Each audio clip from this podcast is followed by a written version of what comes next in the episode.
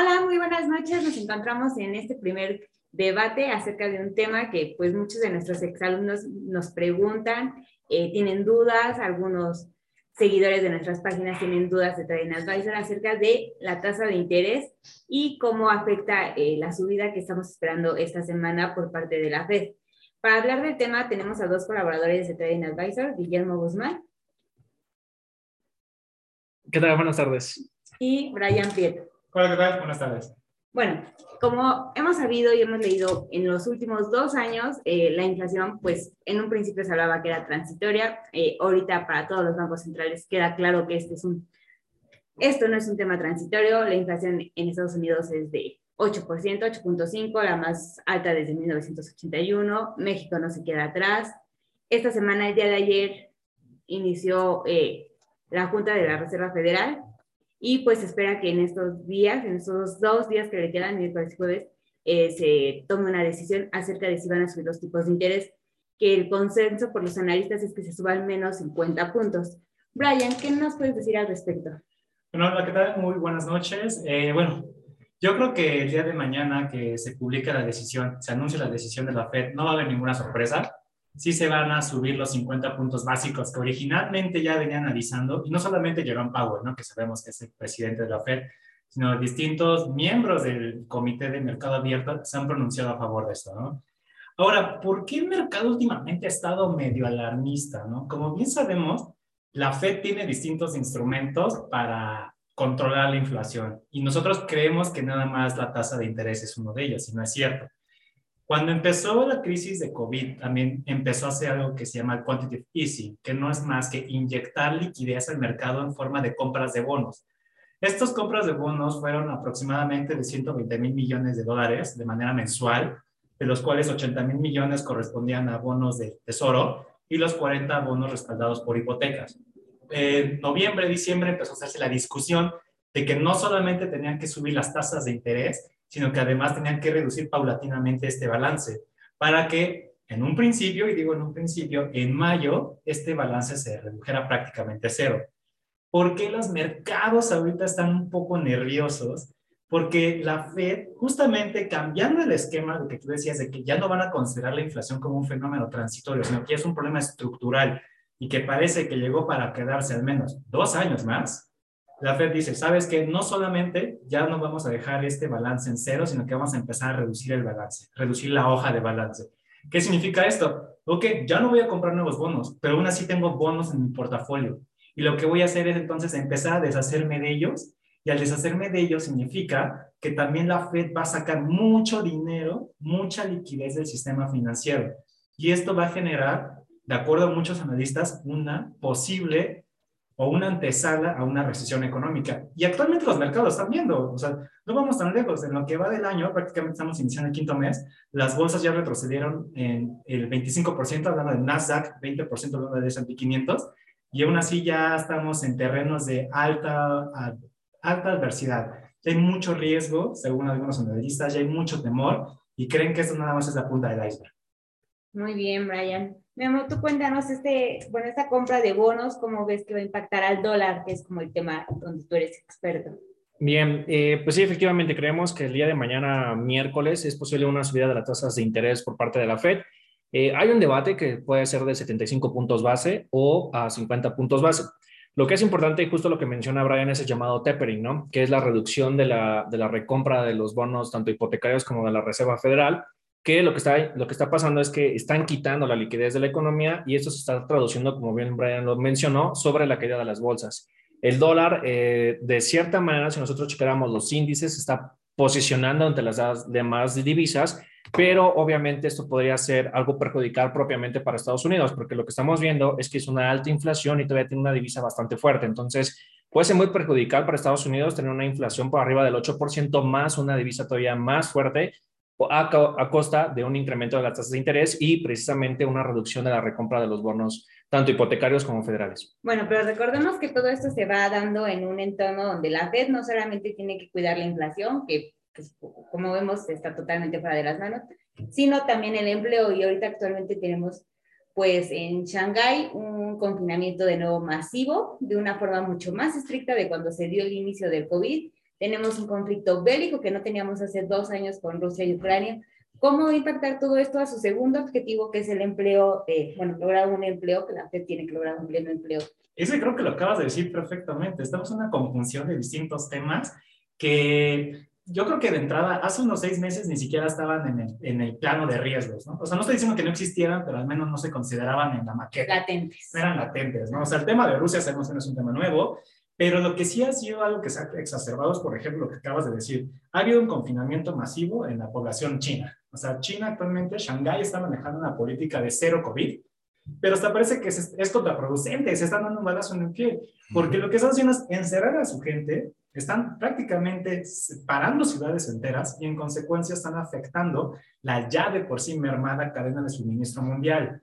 Al afectar la cadena de suministro mundial, lo que está haciendo es que China está exportando inflación. Al estar exportando inflación, por más que una Reserva Federal vea un mercado laboral pues fuerte, robusto, lo cual es una verdad, si lo hay, la inflación está desbordada. El problema es que si empieza a subir las tasas de interés, también va a encarecer el de por sí, al parecer, ya, vamos a no decirlo frágil, pero ya una evidente desacelerada economía. Y ese no es un problema solamente de Estados Unidos, también lo estamos viendo en México, ¿no? Y ahorita que me voy a adelantar un poco, México también ahí tiene una encrucijada.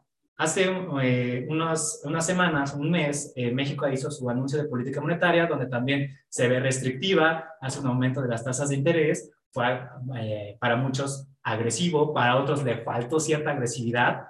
Yo creo que fue mesurado y en cierto modo estuvo en lo correcto. Me voy a adelantar. ¿Por qué? Porque a final de cuentas, por más que México trate de adelantarse y haga miles de movimientos, está por delante de la Fed. Y cuando la Fed haga un movimiento de tasas, que sabemos que lo va a hacer, que va a ser eventual, pues el efecto que tenía a favor Banco de México o el efecto esperado va a desaparecer y va a tener que otra vez volver a subir tasas. ¿Para qué? Para proteger el peso. Porque si el peso se le descontrola respecto al dólar, vamos a importar inflación, se le va a desbordar la inflación. Entonces, ahí está la encrucijada. La Fed sí la tiene difícil, perdónenme, pero Banco de México la tiene aún más difícil. Sí, sin duda alguna, pues bueno, eh, Banco de México, pues digamos que su único objetivo es preservar el poder adquisitivo, pero sin duda el tipo de cambio sigue siendo un factor muy relevante que tiene que seguir controlando Banco de México, pero aquí también veo un tema ya centrándonos en México muy relevante acerca de la autonomía que muchos han hablado de Banquico. Banquico, pues desde el pasado, desde la decisión política pasada, se vio una indiscreción por parte del presidente, eh, parte del gabinete de, bueno, de la Junta de Gobierno, más bien dicho, una disculpa, del, del Banco de México, pues cuatro ya han sido colocados por Andrés Manuel López Obrador y podemos entrar aquí en un en una disparidad de acerca de lo que el federal quiere, acerca de lo que Banjico tiene que hacer como autoridad monetaria. En ese sentido, ¿cómo lo estás viendo, Memo? ¿Crees que se imponga Banjico como autoridad monetaria o que sí se vea inmiscuido el gobierno federal dentro de las decisiones a través del dichoso control de precios que nuestro presidente ha dicho que va a querer incorporar dentro de para controlar la inflación mexicana, que también está desbordada como todo el mundo. Sí, justo como se mencionó, eh, la situación económica tanto de Estados Unidos a nivel mundial como la de México, y creo que la frase siempre se ha, se ha repetido donde a Estados Unidos le da una gripe, a México le da una fiebre totalmente, ¿no? Entonces, eh, toda la situación geopolítica que está pasando en relación a Rusia y Ucrania la ha afectado, por supuesto, en la cadena de suministro, la parte de la inflación que ha sucedido en Estados Unidos también está afectando a México y considero que todavía agregar un punto político porque realmente se está escapando de, la realidad económica, ¿no? Una cosa son temas económicos políticos, pero cuando se mezclan en política monetaria creo que puede ser muy peligroso. Dado que, pues sí, efectivamente, creo que ahorita uno de los temas o ejes centrales que se está viendo en todos los países es qué está pasando con la inflación, qué está pasando con las tasas de interés. Y creo que aunado a ello es que los presidentes de cada uno de esos países no creo que tengan tanta interacción en la política monetaria como se está teniendo en México. Entonces creo que puede ser muy peligroso meter temas políticos en la política monetaria que se está observando y de hecho se, vio cuando eligieron a esta persona eh, en cuanto a, ser parte del, gabinete o bueno, de Banco de México lo que sí es una gran volatilidad en, el dólar peso mexicano. También considero que lo que estamos observando con el dólar peso mexicano le queda muy poco margen para entrar a un terreno negativo. ¿A qué me refiero? Estamos observando un tipo de cambio que, que actualmente en estos primeros días del mes de mayo está oscilando entre los 20 y los 20.46. Ha oscilado tan, tanto en tan poco tiempo. Entonces creemos que todavía si el día de mañana sube la tasa de interés la Fed y aunado ello durante el transcurso de estos meses se mete la política eh, mexicana dentro de la política monetaria, creemos que puede volver a llegar a los 22, 22.5 este peso mexicano. Bueno, pero continuando sobre este tema, bueno, durante cuando se declaró COVID, eh, bueno, COVID pandemia, vimos un peso mexicano hasta los 25 pesos. Eh, ahorita lo máximo que lo estaríamos viendo por parte de los colaboradores de Trading Advisors 22.75 que estás marcando o cuál es el nivel su, su, techo que tendría. Justo así, eh, durante eh, los primeros, bueno, en el mes de, de, de marzo a abril, vimos un comportamiento del dólar peso mexicano positivo, precisamente por el incremento de las tasas de interés de Banjico, también todavía algunos comentarios eh, relativamente no tan agresivos por parte de la Fed, que lo que provocó es que el dólar peso mexicano llegara a buscar los 19.80, que ha sido el soporte histórico, dado que también antes de niveles prepandémicos estábamos oscilando en esos niveles. Y justo, no creo un escenario tan catastrófico como lo sucedió en el mes de marzo del 2019, que fue cuando se disparó hasta 26 pesos, 20, disculpen. Y eh, creo que ahorita podría estar oscilando con esos incrementos de la tasa de interés por parte de la FED y por parte de Banjico en un máximo de 22.70, 22.80.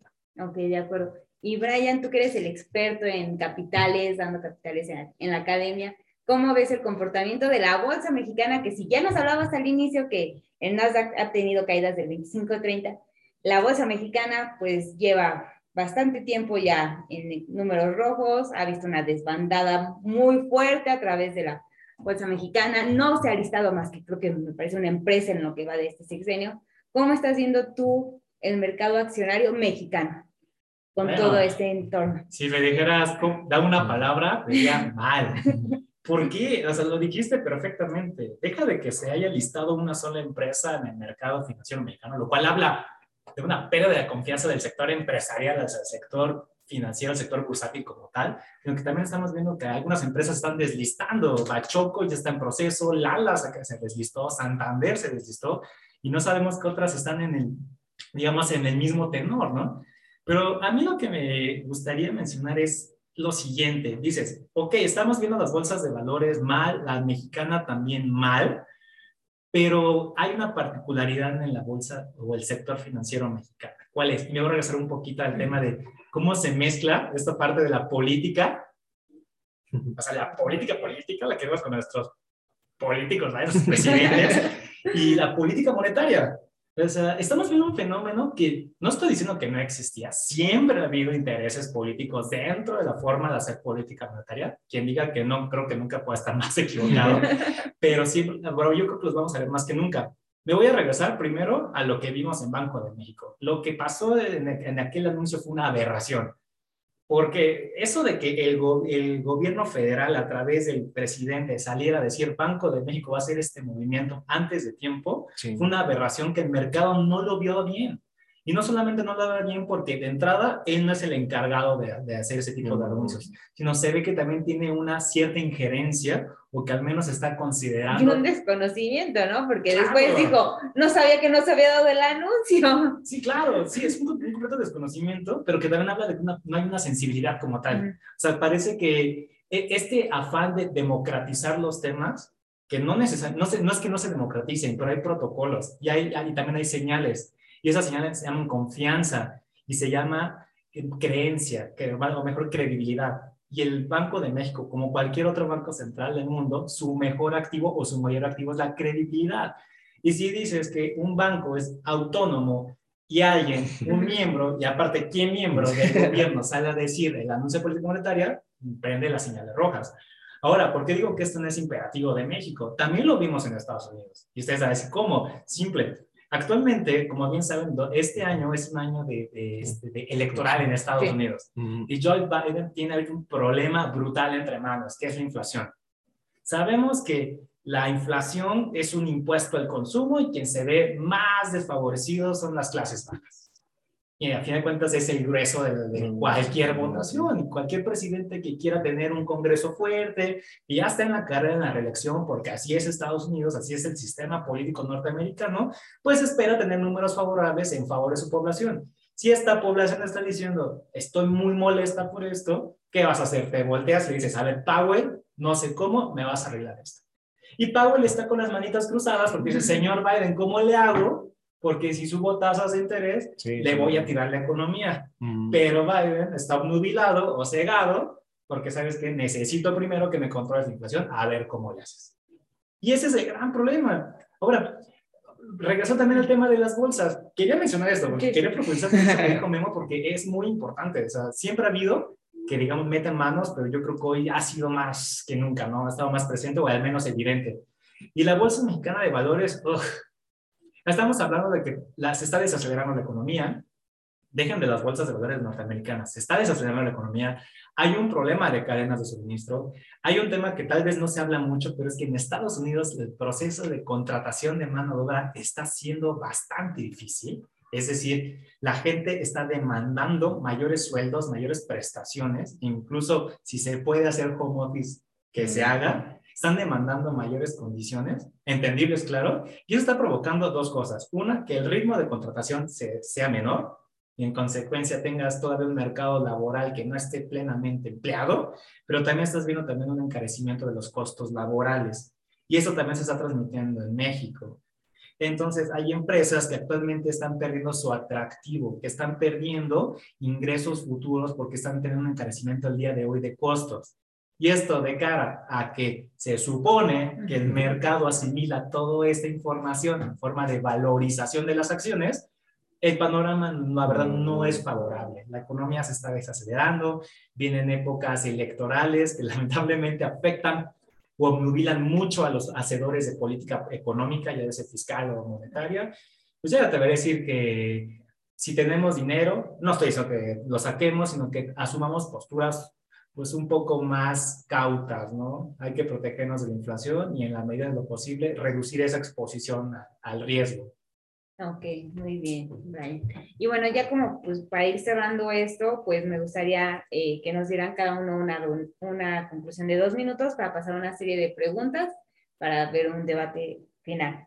Perfecto, bien, pues nada más enfatizar que en estos, esta pues, charla que estamos teniendo creo que también va enfocado no solamente a las personas que están realizando inversiones en productos con activos financieros, sino creo que va también va más allá de aquellas personas que día a día eh, van, están laborando, están estudiando o tienen diversas actividades, pero que de trasfondo a lo mejor vas este, caminando y demás y de repente escuchas tasa de interés y no sabes cómo te está afectando tu bolsillo. Entonces, como materia, como, como punto eh, final para mí de conclusión es que eh, es evidente que las tasas de interés la van a subir. Todavía está viéndose si son 75 puntos base o 50 puntos bases Creo que también un punto importante es que los futuros del SP500 tuvieron una baja importante al comienzo de esta semana, el día lunes, y para el día de hoy, martes, tuvieron todavía un retroceso importante. Sí, tuvo una recuperación de casi 0.75%, pero aún así los futuros siguen cotizando a la baja. Entonces, creo que el mercado ya lo está asimilando, una, una subida de las tasas de interés.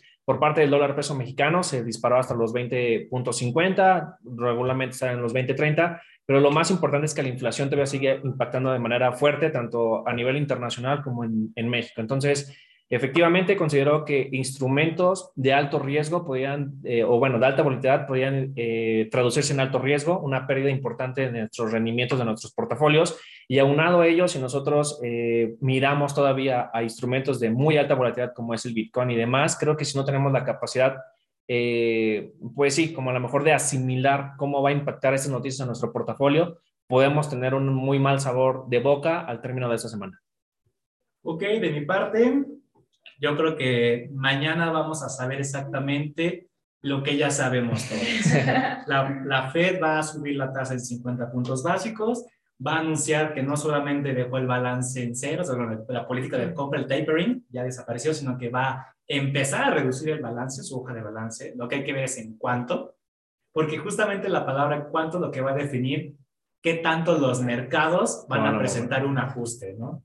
Yo considero que se nos viene todavía una o dos semanas de alta volatilidad, pero el panorama yo creo que en el mediano plazo es favorable, ¿no? Eh, si bien vemos estas noticias que pueden sonar escabrosas, también se vienen eh, meses que estacionalmente hablando son de menor volumen, que es el verano, principalmente en el verano europeo, pero es que generalmente también vemos un reajuste de, de los portafolios de inversión, vemos un reajuste de los índices y por qué no recuperar, pues no creo que la senda del crecimiento de los índices, pero al menos eh, sí podríamos ver menos, menos, perdón, meses menos sangrientos a esto, ¿no? Y en cuanto a la Bolsa Mexicana de Valores, me atrevo a decir que va a replicar el mismo comportamiento del mercado norteamericano el, una vez que salga el anuncio de política monetaria de la FED, porque el Banco de México no le va a pegar absolutamente nada, ya está descontado. Y el tipo de cambio, me atrevo a decir que no creo que rebase unos 20, 60 en el dado caso de que la, la Fed sea más agresiva de lo esperado. ¿no? Hay que recordar que justamente Jerome Powell lo que está tratando de hacer es telegrafiar todos sus movimientos, ¿no? Final de cuentas, muchos dicen, es que la Fed solamente tiene dos mandatos, no, tiene tres. Hay que recordar que no solamente tiene el pleno empleo y la preservación del valor real de su moneda, ¿no? o sea, la inflación, sino que tiene un tercer objetivo tácito, ¿no? que tal vez no lo vemos ahí impuesto en algún lado, pero es la estabilidad del sistema financiero.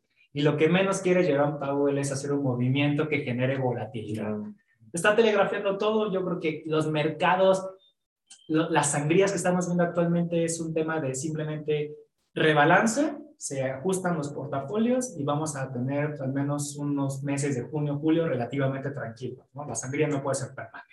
Sí, de acuerdo. Bueno, se me adelantaron en ciertos puntos que quería tocar al final, pero me gustaría como que nos contestaran estas preguntas eh, desde su perspectiva cada uno en menos de dos segundos. Okay. Tasa de interés, subida, 50, 50 básicos. 50 básicos. Eh, tipo de cambio para una semana. Ah, una semana. Yo me atrevo a decir, cierto, estamos. Vamos a hacer la quinela, yo creo que en un 20-60, 20-65. Yo cierro en 20-48. ¿Inflación a final del 2022? Uf. ¿En México? En México. En México, yo creo que un 7%. ¿Para 2023? 6%. Mm, yo sería un poquito más drástico, me voy a 8.20, inflación. Y 2000. Bajo a 7. Y finalmente, consejo para una ama de casa. claro, no, no, es muy importante, hay que aterrizar. Sí. Consejo, bueno, eh, si se puede, trate de usar menos su tarjeta de crédito. A veces pensamos que estas cosas de la FED, de Banco de México, de subidas de tasas no nos pegan. Claro que nos pegan. Hay que saber, si si siempre se ha dicho que hay que usar sabiamente los créditos, los préstamos y eso, si hoy tiene la oportunidad de reducir su consumo en cuanto a utilización de créditos, hágalo. Si tiene la posibilidad de que se den los pagos de utilidades, de, de liquidar o solventar ciertas deudas, hágalo. Porque una subida de tasas de interés significa también que va a subir los intereses que pagamos nosotros. ¿no? Entonces hay un consejo financiero muy sencillo, muy básico, pero que les va a ayudar mucho el día de mañana. Consejo para un trader experimentado. evitar instrumentos de activo de mucha volatilidad. Eh, te evitará, creo que, mermar tu rendimiento que a lo mejor ya llevas. Más sangrías. Muy bien, pues agradecemos mucho que nos estuvieran escuchando. Eh, agradecemos igual los comentarios que nos hagan llegar. Les hacemos recordar que este sábado 7 de mayo iniciamos curso de inversiones en Forex en capitales. Y de igual forma, eh, si gustan eh, hacernos llegar temas que podamos ir tratando en este debate para que los puedan ir entendiendo, los podamos explicar de una manera amena, pues nos los hagan saber. Gracias. Gracias. Bye. ¿Cómo lo viste? ¿Cuánto duró? ¿Cómo se Ah, Ahí está el botón de esto. ¿Cómo lo vieron? Ay, qué bien, ¿no? Brian Rich, una información.